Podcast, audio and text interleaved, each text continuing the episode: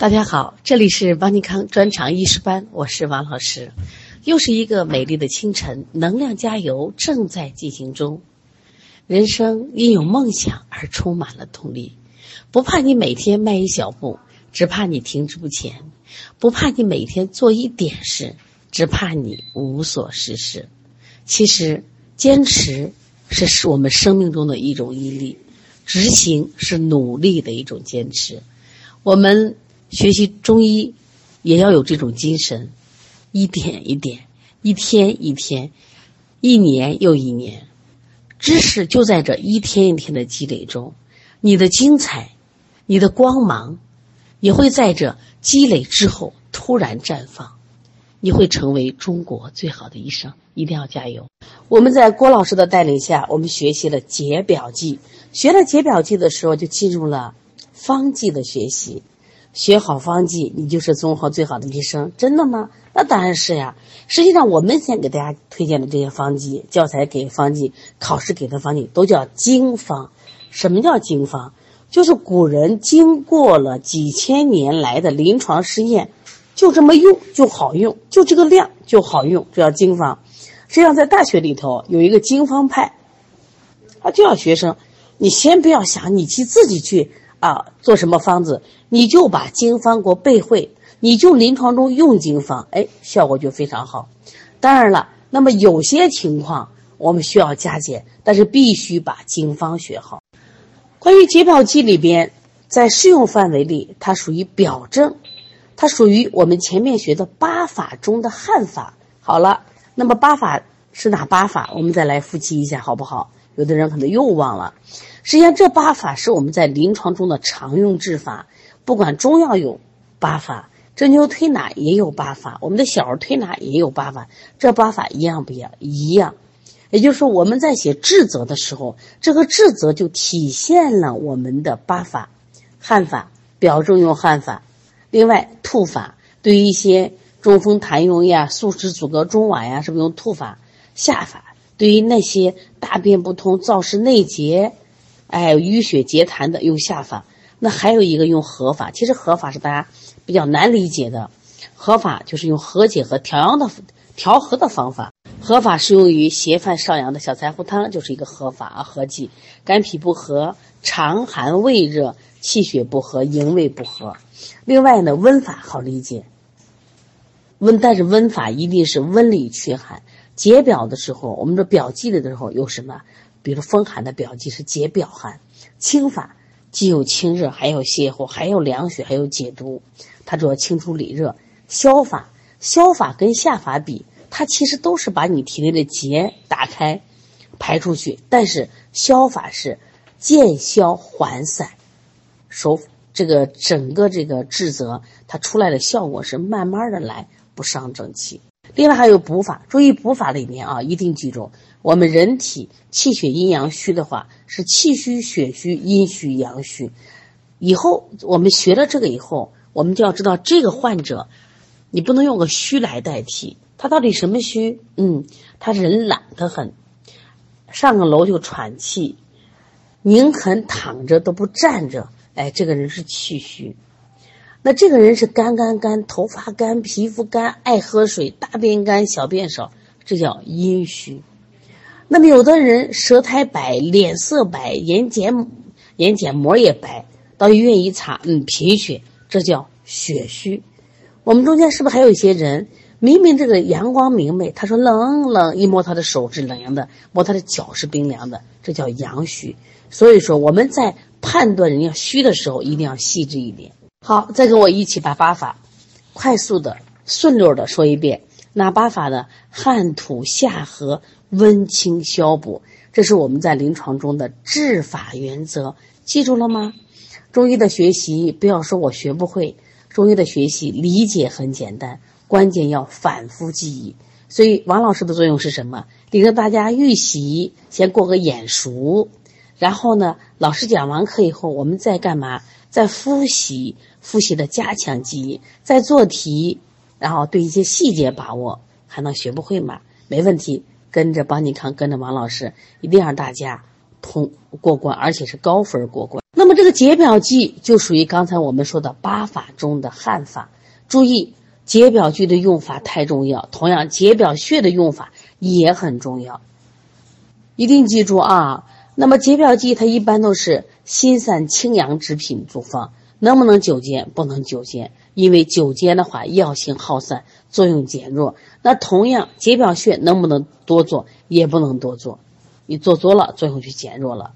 另外，在用这个解表药的时候，一般是温服。你看啊，有的药是凉服，有的药是温服，而且服后要避风寒，或者增衣被，或者是给热粥吃。嗯，目的干嘛？因为它受寒了，因为它的毛孔被肃了，要帮他出汗。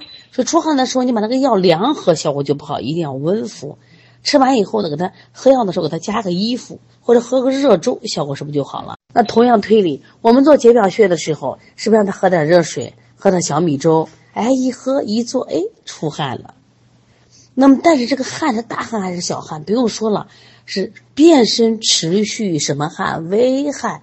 所以，小孩风寒的感冒、风热的感冒，如果发热，让不让吃美林退烧呢？No，对，不能吃。为什么？美林吃完是出大汗，大汗的危害在哪儿？一出大汗，是不是正气虚？正气虚，本来我们的外寒、外感的风寒暑湿燥火，这些邪是不是就趁机侵入到体内，加重病情了？明白了没有？如果说这个汗出不彻。病邪不解，就说我们让他微汗他都不出，说明邪没走。如果出太过了，耗气伤筋。而且对于解表剂，一定记住汗出并搓，这个搓是好的意思，马上我停掉，不停掉的话，汗出太多危险。另外，解表剂的使用，表邪未尽而见里症者，一般是先解表后治里。那么他还流着清涕，还打着喷嚏，那么这时候也有里症。我们先解表后治里，如果表里都重，那这个时候表里双解啊。那么关于这个解表剂里边，我们不管预习还是讲授都已经讲过了，有辛温解表剂，我们还有辛凉解表剂，我们还有扶正解表剂。来，我们脑子里再跟王老师一起过一下，辛温解表剂有哪些呢？先说方剂的名，对，麻黄汤，一起说，桂枝汤。你你内容忘了不关系，你把名儿先记住嘛啊！小青龙汤、止嗽散，这属于辛温解表剂里讲了四个典型的方子。另外，我们说辛凉解表剂里面，银翘散千万别忘了，桑菊饮别忘了，麻黄杏仁甘麻黄杏仁甘草石膏汤别忘了。另外，扶正解表剂里边败毒散你别忘了啊，记住了没有？把这些方剂名字啊要背得熟熟的，一说到辛温解表剂，你就知道它的代表方：麻黄汤、桂枝汤、小青龙汤，还有止嗽散，你就不能它的组成你不一定记住，但是最起码这些方剂名你得知道。另外呢，其实我们还有一个叫九味羌活汤很重要，因为这个是我们专长不考，大家了解就行了。另外，辛凉解表剂的不用说嘛，银翘散的太有名了，桑菊饮，我们经常到这个。药店里买药，这个银翘散、桑菊颗粒是不是多得很？另外一个麻黄杏仁甘草石膏汤，它这个名字起的其实挺好，就这四味药，把这个名字记住了啊。那么另外一个，像我们比如气虚的人，我们可能有这个也感冒了，那叫败毒散。其实我们在中医学里面还有阳虚的，像再造散，是不是？这些东西我们只了解就行了，但是你最起码把它教材给的一些方剂名字就够了啊。我们要区分的是麻黄汤和这个桂枝汤，一个是外感风寒表实症，一个是外感风寒表虚症，它俩其实有一个很大的区别，有汗无汗。风寒表实无汗，风寒表虚有汗。另外，麻黄汤有个特点是无汗而且还喘，这是一个很重要的特点啊。另外呢，这个桂枝汤，它是恶风发热。你看前面讲的麻黄汤，它是什么？恶寒发热，但是桂枝汤是恶风发热，它恶寒多不多？它有，它不重。那会它会出现了这个头痛，其实都会有。它出现了一个鼻鸣干呕，但是在麻黄汤里没有。那这个时候，所以说桂枝汤里加了什么？加了这个生姜，生姜治呕的效果就非常好。它的药的组成，这都是经典方子，必须记得啊。像麻黄汤就四味药，什么干麻桂杏，是不是？这个也好记，麻黄汤里边麻黄桂枝都是解表的。它为什么搁杏仁？因为它有喘，所以杏仁帮助它平喘。甘草呢，很多房间都有调和药。那么另外呢，这个桂枝汤里边有没有麻黄？注意，它是对的有虚症，可不敢有麻黄。它有桂枝，那么它也有甘草，那么它有三味药不一样，就是它有生姜，因为它有治呕嘛，它有生姜，它加了大枣，加了芍药。而且这里边的桂枝和芍药也是个考点，它俩是等量的，这是一个考点啊。像我们技能考试的时候，对这个桂桂枝汤那个考点咋考？就说桂枝汤中体现散收配伍的是什么？就是它的芍药和桂枝是一比一的这种关系。小青龙汤啊，大家必须记住啊，这个药在我们临床中特别重要。其实我们这个学的麻黄汤，这个虽然是。儿科的经典方，而不是这个临床的经典方，但是这个在我们儿科中几乎不太用，我们都用的这个小青龙汤用的还比较多。那么这个药也是个典型的，它一共有八味药。八味药，首先我们先看看它的主治：解表散寒、温肺化饮。你看前两个是外感风寒表实症，外感风寒表虚症，以出汗不出汗区别，而它是既有外寒，里边还有什么寒饮？寒饮的话，就说它不是热痰。它是有这个，就是有一堆这个水，这个水发啥发清，可能还有一点痰，但是是那种稀痰，温肺化饮，它叫外寒里饮症，所以它跟麻黄汤特别像，它也无寒发热，它也是头身疼痛，它也无汗喘咳，所以它跟麻黄汤的很多药就相似。那这样记就好记了，麻黄汤里边有麻黄、桂枝，有甘草；小青龙汤里也有麻黄、桂枝和甘草。那么另外它多了一对儿，就刚才说了，细辛和干姜温肺化饮。这样我们就记住五味五味药了。那还剩下什么？剩下一个芍药，剩下一个半夏，剩下五味子。我们来看一下，芍药在这里干什么？它主要是和阴养血的，补阴的。五味子可以敛肺止咳，半夏呢可以燥湿化痰。在这个方剂里还有个考点，叫姜辛五味法。姜辛五味法指的是什么？就是生干姜、细辛，还有这个五味子。所以这都是考点。所以小青龙汤也是我们这个考试的一个重点。方剂一定要记住啊！说到小青龙汤啊，我们不得不提大青龙汤。虽然在我们的教材里，我们今年学习不可不是我们的考试大纲，但是大青龙汤我觉得了解，要不然这个人很多就分不清大小青龙汤。我们说小青龙汤是解表散寒、温肺化饮，大青龙汤它不是寒的更厉害了，它是里边有热了，它是发汗解表、兼听里热。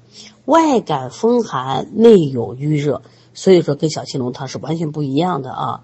另外，它还能治疗易饮，就身体疼痛、四肢浮肿、恶寒身热、无汗、烦躁。你看，大青龙汤都治烦躁，内有瘀热。注意，在小青龙汤里边也有姜，大青龙汤里也有姜。小青龙汤里是干姜，而大青龙汤里是生姜。这是不一样的，这是个区别啊。另外，大青汤、大青龙汤里面加了石膏了，为什么加石膏？是驱热。那这个方子要不要记？不记。但知道大青龙汤是指外有风寒，里有郁热；小青龙汤是外有风寒，里有寒饮。我们的考点在小青龙汤上。下来我们说一下止嗽散。止嗽散这个药呢，治那个咽痒咳嗽，好多小孩的咳嗽，咔咔咔咔咔咔，就在这个嗓子眼儿上咳嗽。注意这个止嗽散效果特别好，宣利肺气，疏风止咳。注意这个药呢，你还是用温开水和姜汤送下，它还是有寒症啊。我们来看一下这个药的这个组成，这个组成呢有桔梗、荆芥、紫菀、百部、白钱、甘草、陈皮。那个虽然我们说考试不需要记这个君臣佐使，但是我为啥说一下？你看我们前面这几个药的，它的解表解表药就是它的什么君药，有麻黄、桂枝。但是在这个止嗽散里边的解表君药却是紫菀和百部，它是止咳平喘的，这个记住就行了啊。所以说，并不是所有的解表剂一定它的解表药就是君药。现在我们来看一下辛温解表剂，辛温解表剂里边有这个银翘散，还有这个桑菊饮，它两个呢，一个是平剂，一个是清剂啊。你看银翘散里边，它是辛凉透表。清热解毒，说明它这个药的寒性会更重一些，所以它治疗温病初期。那么桑菊饮呢？它这个药是指的是温温初期，是表热的清症。所以说，一个是辛凉的平剂，一个是辛凉的清剂，两个还是有区别的。这里要记一点，就是银翘散和桑菊饮的共同点：连翘、桔梗、甘草、薄荷、芦根。注意共性啊！考试的时候经常考这个点，考它俩的共性啊。有时候是考不同点，考共性的是多一点。这里头还有个考点，就是荆芥穗和淡豆豉为这个去性存用。他会说银翘散里面哪个哪两个药是去性存用的？记住，就荆芥穗和淡豆豉。这个药呢，在这一组药里边，它属于温药。你看这个药里面，不管是连翘哎、金银花、牛蒡子，它都是寒性药，包括竹叶。但是这两味药它是一个辛温解表的。所以这个药在这里起什么作用呢？它可以起到这个帮助君药开皮毛以解表散邪。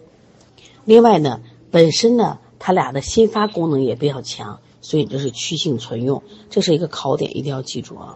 另外，桑菊饮啊，一定要记住一点，它的特点是咳嗽身热不甚或者淡咳身热不甚。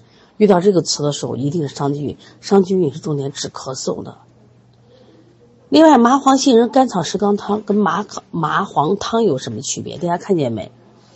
麻黄汤里面没有石膏，它有一个这个桂枝，而麻黄杏仁甘草石膏汤就是去了桂枝，加了石膏，所以它是辛凉疏表、清肺平喘，治疗外感风邪、邪热壅肺。所以你看，调一两剂药，完全这个意思都变了。下来我们看一下扶正解表剂的败毒散。这个药呢比较长，不长的话要不要记呢？呃，我们知道就行了。但是有方歌还是好记着，能记下来就记下来啊。那么败毒散对于现代人用的比较多，因为这个人患了感冒了，风寒感冒，但是又有什么气虚的症，我们就用可以用败毒散啊。败毒散里面要分解的记怎么记？有两个胡，两个活。你看柴胡、前胡是不是两个活？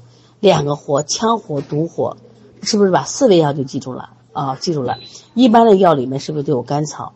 对，你看是不是把五味药都记住了？所以记起来就简单多了。在这个药里边，它主要的时候就是煎药的时候加了生姜、薄荷，是不是又记两味药呀？就它本身在我们药的组成里面没有生姜、薄荷，但是它在煎药的时候出现了生姜、薄荷，所以又记住了几个了？刚才记了两个胡，又记了两个活，又记了个甘草，是不是五个？五个又记了一个，我们说生姜和薄荷，这不记了七味药了。我们现在看一下这个败毒散，它对应的症状：主治气虚、外感风寒湿表症。你想是不是还要加人参？对，那么剩下还有几味了？剩下一个川芎、炙窍，然后有一个茯苓和桔梗，还有这四味药没记了啊。那么它是增寒恶热，你看前面都是恶寒，它是用了增寒恶热。另外呢，头项强痛，强痛就是我们说头呀、脖子呀、肩膀有僵硬这种疼痛，肢体酸痛，肢体酸痛是不是一般有酸痛的话都有湿？那茯苓祛湿很好，所以加了茯苓了。然后无汗，无汗的话说明他还有寒症。另外呢，就是鼻塞声重、咳嗽有痰、胸膈痞满，胸膈痞满那边就有胀气了，用的支窍是来理气的啊。舌淡苔白，脉浮而按之无力。在这个方子里边，就是我们要理解的是川芎。川芎在这里干嘛？行气活血的，还还可以起到祛风的作用。柴胡不用说了，柴胡解肌透血，本来就行气。那么里边我们一个桔梗，桔梗可以宣肺利膈、止窍理气宽中。前胡是化痰与止咳，茯苓是渗湿与消痰。所以这几味药为佐药。去理解了它的意思就好。为什么它主要的时候加生姜和薄荷？它是帮助助解表之力。那甘药呢？我们甘草就不用说了，我们是调和中药的。在这个败毒散里头有一个考点叫逆流脘舟，这是个考点啊，一定记住。就是用本方治疗外邪陷里而造成的痢疾，这是逆流脘舟法，这是每年都会考的一个题啊。好，今天我们留几个作业啊，这几个作业是这样子的。就是我们学了这第一组方剂以后呢，一进去做方剂的学习要对比，比如哪怎么对比？桑菊饮和这个银翘散的共同药物有哪些？大家记一下来。第二个，我们桑菊饮和这个败毒散的共同药物有哪些？帮助大家记忆呢啊。另外，我们考试里边考这个去性存用银翘散的三去性存用的药有哪些？另外还有我们前面说的这个这个麻黄汤和桂枝汤，它俩的主要鉴别在哪里？我们还学了一个药叫这个呃，它特点逆流晚粥是哪个这个方剂？那我今天说的这些点都是我们的考点啊。另外呢，一定要记什么？一定要记去味方歌。去味方歌其实看起来有点奇葩，但是呢，确实会帮助我们记忆。因为将来我们要当医生，你肯定要开方嘛。你把这个方剂学多了，刚开始学没问题，学多了就记不住了。哎，现在我们逼着大家把这个记住啊。所以我们现在这个预习很重要，复习也很重要。你看，天天让你在解表记里，哎，转着转着，你咋能不会了？就这些东西做多了就会了。对于方剂学来说，它是一个独立的学科，所以说不存在我前面没有学，我是不是跟不上？不存在问题。但是呢，一定要按照学校的节奏，哦，每天我们讲什么你就复习什么。你看礼拜三我们上了方剂学，这刚上了第一节课，我现在带着带着大家先预习，预习完再复习，然后把这些要点再整理出来，你就跟着做，将来肯定还会忘的，没有关系，我们后面还要再一次复习，再一次学习。最终你在临床中就会使用。还有一种情况，比如说我们现在这个解表剂啊，在秋冬天用的特别多。你只要看着家长有这情况，你在这找看哪一个合适，你就对应给他开方就行了。开一开有效果，这个方子你一下就记住了。这也是学习方法。一定要把自己当成医生。你现在已经会开方了，你已经学了好几个方剂了呀。